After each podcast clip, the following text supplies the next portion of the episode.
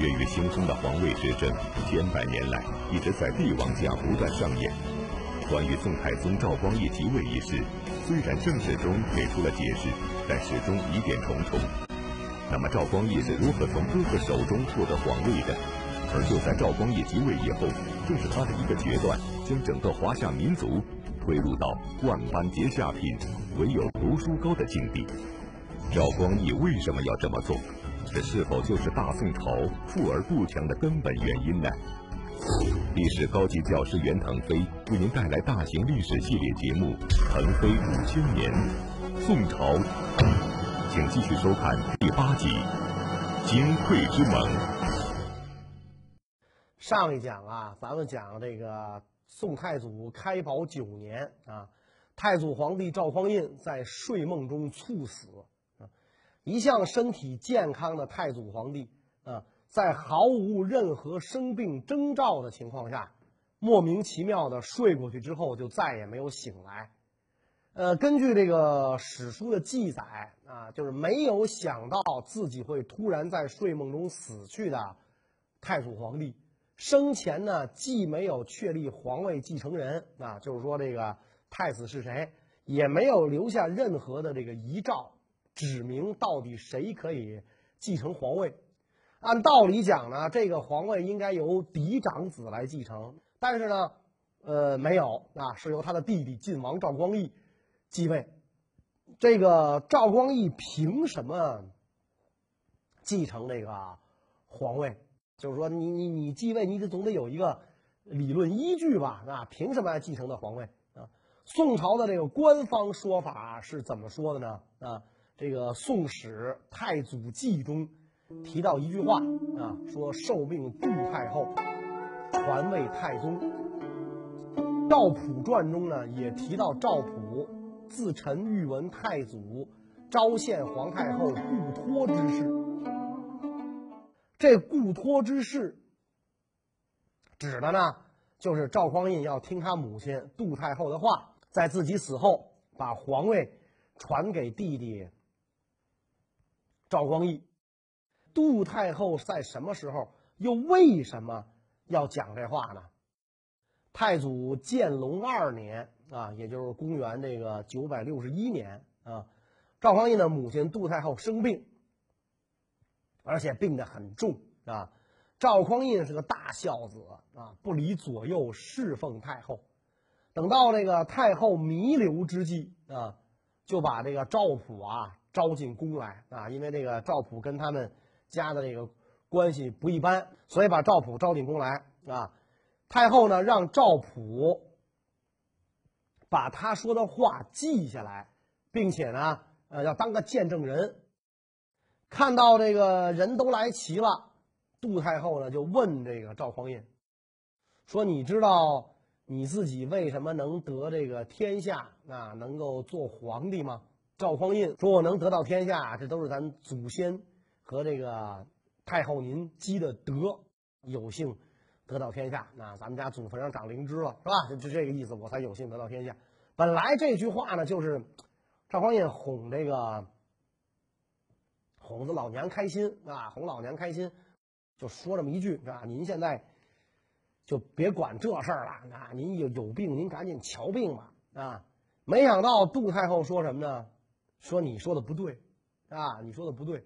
你能登上九五之尊啊，那是因为后周世宗啊让他的小儿子继承皇位啊。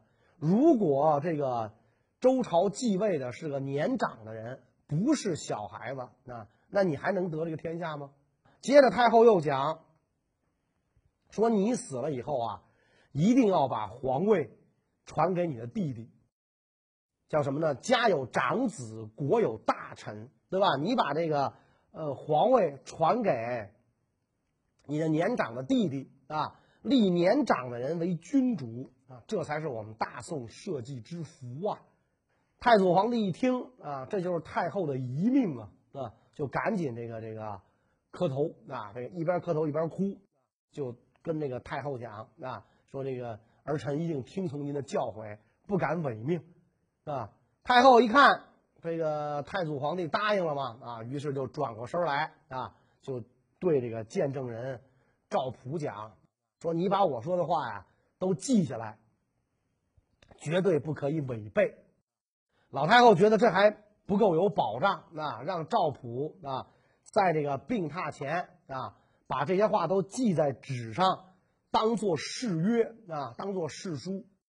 写完之后，赵普还在信的这个末尾写上了“陈普书”三个字儿啊，然后把这张记有这个太后遗命的纸藏在金柜里啊，就金盒子啊，让这个工人保管好。这就是著名的金匮之盟。《宋史太祖纪》中提到的这段故事，造就了著名的金匮之盟。然而，即便如此，关于赵匡胤传位给弟弟这件事，仍然疑点重重。那么金匮之盟可信吗？赵匡胤和赵光胤之间是否真的存在着这样的契约呢？那么就是理论上讲，存在这个这张纸，就应该有人见过这张纸，但是谁也没见过，是吧？谁也没见过啊！你比如说这个，呃，我们今天见不着了。那情有可原，年代久远了，今天都已经上千年了，是吧？那这个东西没人见过，什么就就情有可原。可是你说在当时啊，宋朝也没有人提到过说见过这个金匮之盟啊。那么就今天我们就有理由来怀疑这个金匮之盟到底存在吗？啊，还是说太宗赵光义？为了告诉世人自己得到这个皇位的正统性，而编造的这个谎言呢？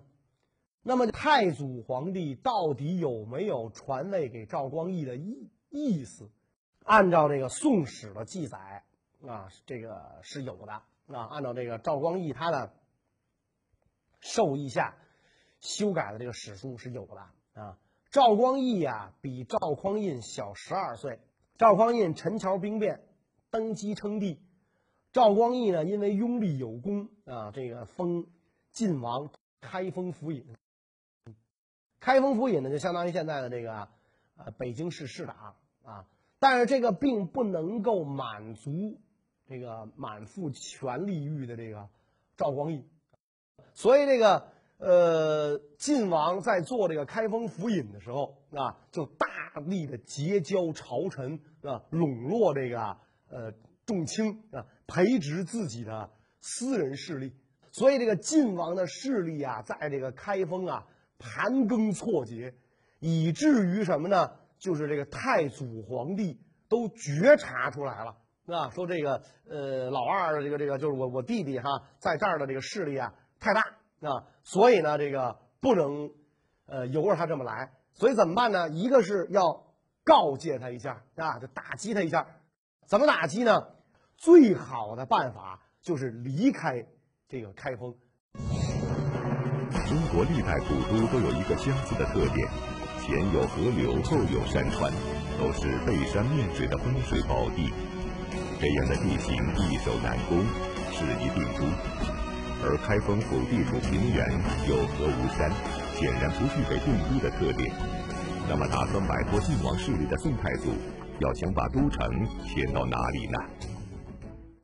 太祖皇帝在巡幸洛阳的时候，就有意呀把都城啊迁到这个洛阳来啊，因为那个洛阳自古帝王都嘛，那这个地方呢背山带河啊，想迁到这儿来。而且以往每次太祖皇帝出京巡幸的时候啊，都是让晋王赵光义。留守京城，你因为开封尹嘛，正好啊，你你在这儿这个这个留守。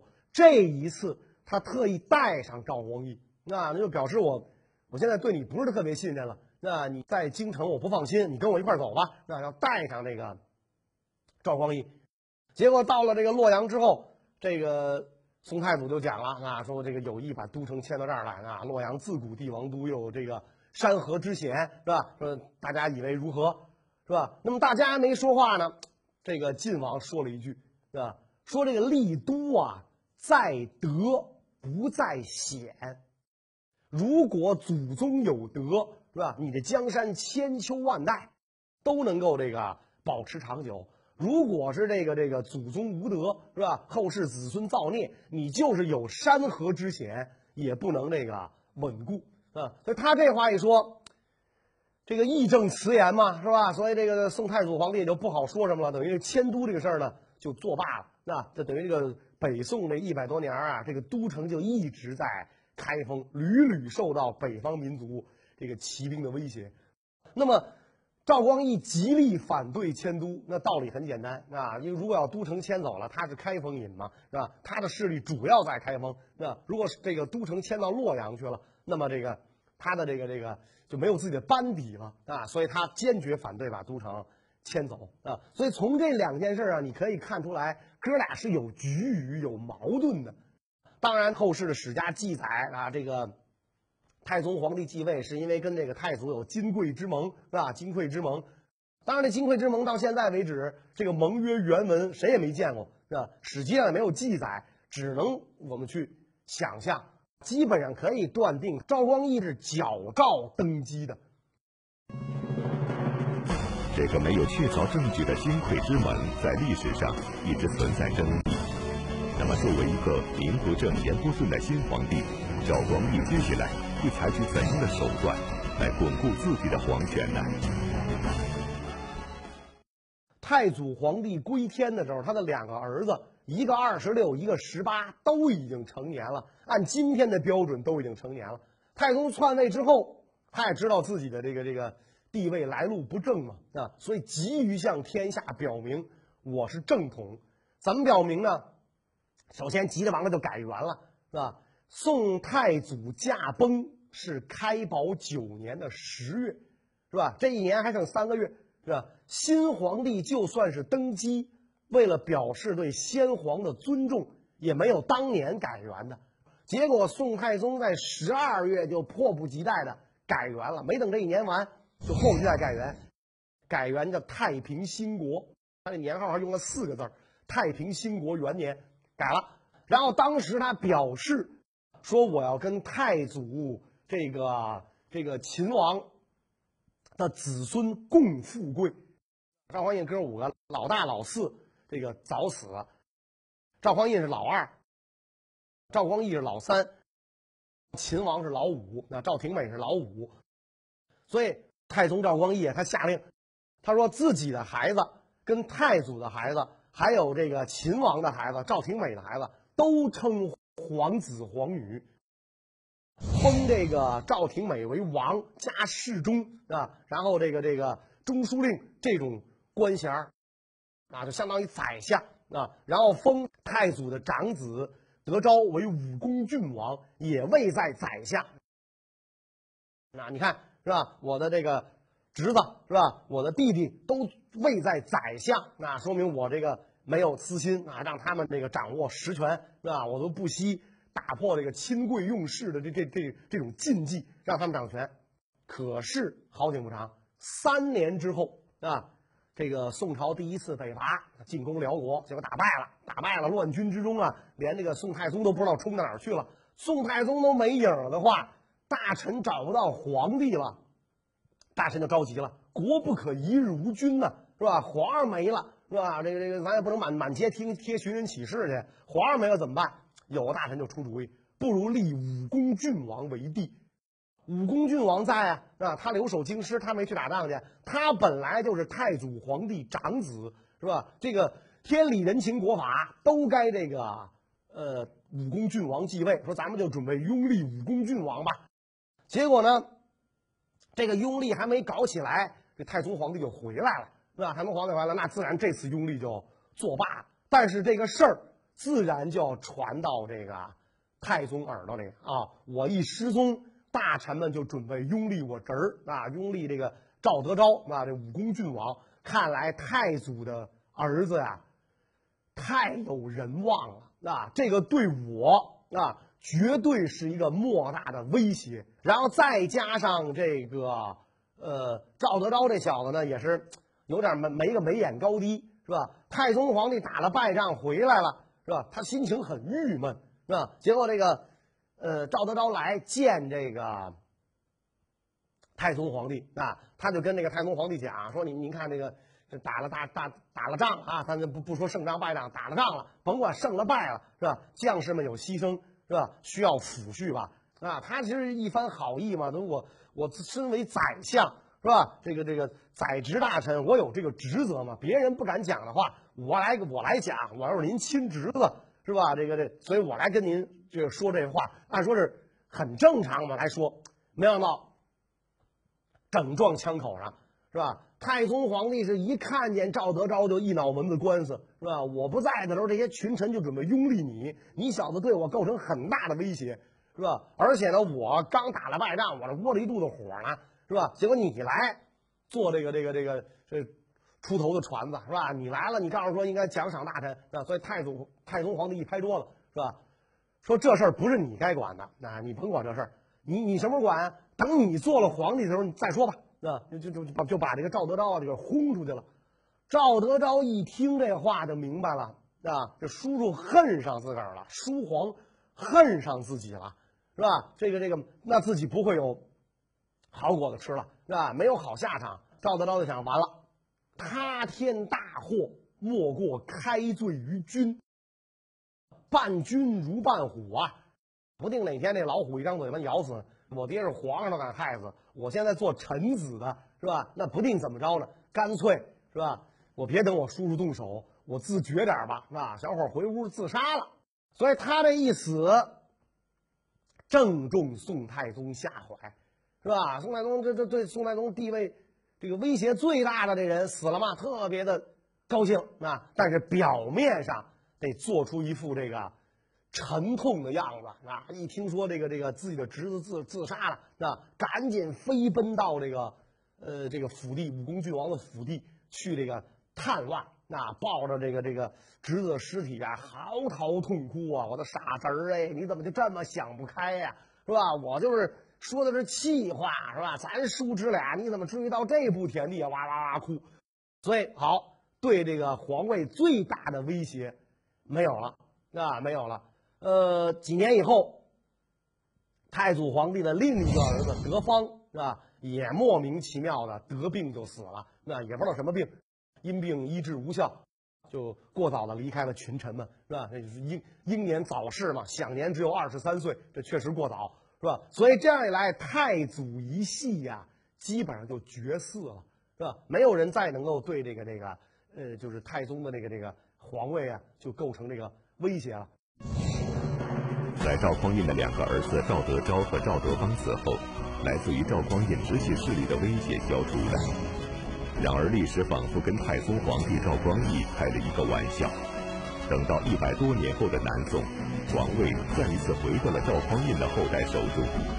但在此时，赵光义在消除最大的隐患后，还有什么需要做的呢？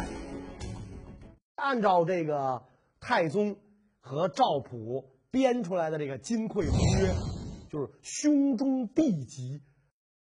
那么太宗死了之后，是吧？这个地位就应该传给廷美才对，啊。所以这个太宗呢，他就这个问这个赵普，啊，你看他问这人啊，君臣俩摆明了这就是这个一唱一和的演戏呢。他就是这个说，呃，我我要死了之后，我我百年之后啊，朕百年之后，我想把这个这个地位啊传给这个。我弟弟啊，挺美是吧？说你看怎么样是吧？然后这个赵普赶紧说，是吧？说太祖皇帝这样做，遗属失误是吧？这陛下岂能再误？不能把这个皇位传给赵廷美是吧？你传给他，他是挺美的了是吧？那咱怎么办是吧？所以绝对不能传给他。哦，太太宗一听，没错，要的就是这句话啊！看来赵普这老小子很识时务嘛是吧？我要的就是这句话，挺好是吧？那这个。挺美，毕竟在这儿嘛，啊，他跟这儿当个宰相，他还挺美的，是吧？你怎么办，是吧？怎么办？所以他不是跟赵普就联手，就说这个挺美要谋反，赵普啊就召集这个朝议啊，秦王谋乱罪名成立啊，于是呢奏请太宗赵光义啊，把这个赵廷美呢贬为涪陵县公，连带着家人一起流放房州啊，就今天湖北这个房县。并且命令驻军严密监管啊！这一连串突如其来的打击，赵廷美啊就糊涂了啊！等到抵达荒凉的房州之后，才醒悟过来啊！清醒过来之后，涪陵县公意识到啊，那个所谓所谓的金匮之盟啊，这个就是赵光义的这个这个专利啊。眼下所见，只有四面杀机，可悲可叹啊！一年半以后啊，就是这个赵廷美就在这个监管地惊惧而死啊。所以这样一来的话，太祖那一支儿清了，然后这个廷美这一支儿清了。是吧？廷美这阵儿也给清了，然后这个就再也没有人呐能够对这个呃太宗的这个皇位构成威胁了，啊，所以太宗那个就开始要施展自己的抱负了。所以怎么办呢？朕得用这个朕自己的人啊，我得用我自己的人，我怎么才能提拔一帮对我忠心耿耿的人呢？啊，我得找一帮我自个儿的人才行啊，是吧？什么样？我通过什么手段来找呢？最好的办法就是科举，是吧？宰相需用读书人嘛，是吧？我这个大力的这个发展这个科举，啊，然后我用我把更多的人引进到这个呃朝廷当中，啊，凡是我提拔上来的人，必然对我就要忠心耿耿，啊，所以这个这个。搞科举啊，那么他跟这个宰相就讲啊，说这个这个我呀要开科取士，是吧？我如果十个人当中有一两个人能为朕所用啊，我这个目的啊就达到了啊，我这目的达到了啊。这个宰相说：“陛下英明，那咱就开科举制吧。”科举制度始于隋朝，开创于隋文帝，直到光绪三十一年废止。在这长达一千三百多年的漫长过程中，一直是封建王朝选拔人才的重要制度。然而，宋朝的这次科举不同以往，不但增加了人数，更是打破了隋唐以来只在贵族中选拔人才的限制，普通人也可以参加科考。自此，原本崇尚武功的华夏民族，正式开始了万般皆下品，唯有读书高的漫长岁月。那么，为什么宋太宗要扩招？他的初衷究竟是什么呢？说这个史书记载啊，说当年这个宋太祖啊去这个洛阳视察的时候啊，有一个这个书生啊拦拦这个銮驾啊。给宋太祖呢上书，说这个微臣这里啊有十策十条妙计啊，可以安天下，这个安百姓平天下啊。我这有十策，说请皇上龙目一览，你一定要好好看看，看看我这实策是吧？这个宋太祖这个人虽然是武将出身，但特别敬重读书人嘛，是吧？所以他这个求贤若渴呀，啊，一看这哎，你你这个。有有人敢拦御驾呢，拦那个这个銮驾上书，那这个人肯定是不一般的人，是吧？那可以，那您您拿来我看看，那这个这个人就把这实册递给了这个太祖皇帝。太祖皇帝一看，人叫张齐贤啊，见贤思齐嘛。张齐贤看完那实册之后，太祖皇帝点点头，说不错啊，说你虽然是一个读书人，并非朝廷命官。没想到这个国家大事还了解挺清楚，是吧？说你这个十册里边啊，这个我看有三四册可用啊。说这个不错，那这这个东西我留下了，有三四册可用。没想到这个张齐贤啊，一梗脖子站起来了，啊，他跟皇上说什么呢？说不，啊，说我这十册呀，都是定国安邦的良策，都可用。是吧？哪能就三四册可用啊？全能用，是吧？说你你你一定要用，你一定要用我这十册。这一说，太祖皇帝这火起来了，是吧？你小子也太不知道天多高地多厚了，是吧？你一介平民给皇帝上书，皇帝接受了，还夸了你了，这就是你们家祖坟上长灵芝了，这简直就是，是吧？多大的恩典，啊？行，你还跟那舔个大脸，告诉说实测都可用，华特别生气。吩咐旁边的武士乱棍给我轰出去啊！什么东西？啪啪啪一顿棍子，给打出去了。那打出去之后，这太祖皇帝巡幸这个洛阳啊，巡幸完回京，回京见到赵匡胤，就跟赵匡胤说：“啊，说这个我这回去这个洛阳，别的也没啥啊，都常规嘛，常规工作嘛，那就是我的日日常工作寻衅。唯一的收获啊，是遇到了一个叫张其贤的人，这小子不错啊，挺有见识啊，挺有见识，但是太狂啊！我他给我上书十册啊，我说有三四册可用，他告诉都可用，太狂，这人不行啊，得杀杀他的这个傲气。所以呢，我就不准备用他了那，我就不准备用他了。这个人留下来，将来辅佐你吧。就这个事儿，咱不知是真是假，但是确实很可疑。那就史家还是想说，太祖要把皇位传给太宗啊，这从方方面面、各方各面的小事儿上都能看出来，就突出这么个意思啊。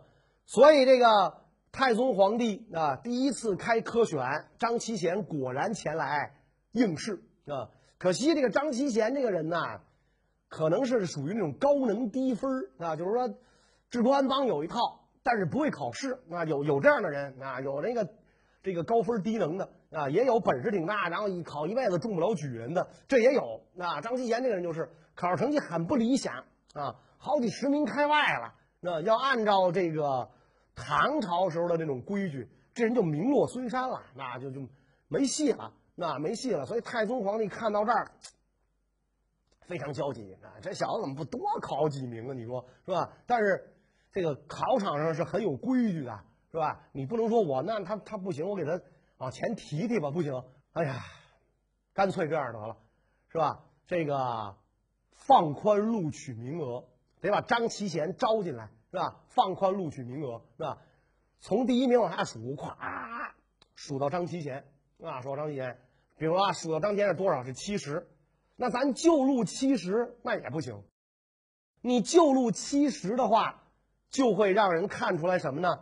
就是你就是为了这个录这个张其贤，那也不成。干脆是吧？皇恩浩荡，雨露均沾，是吧？再往下数数若干，是吧？数三十个，数二十个，这波人赶上这波了，全进，一下。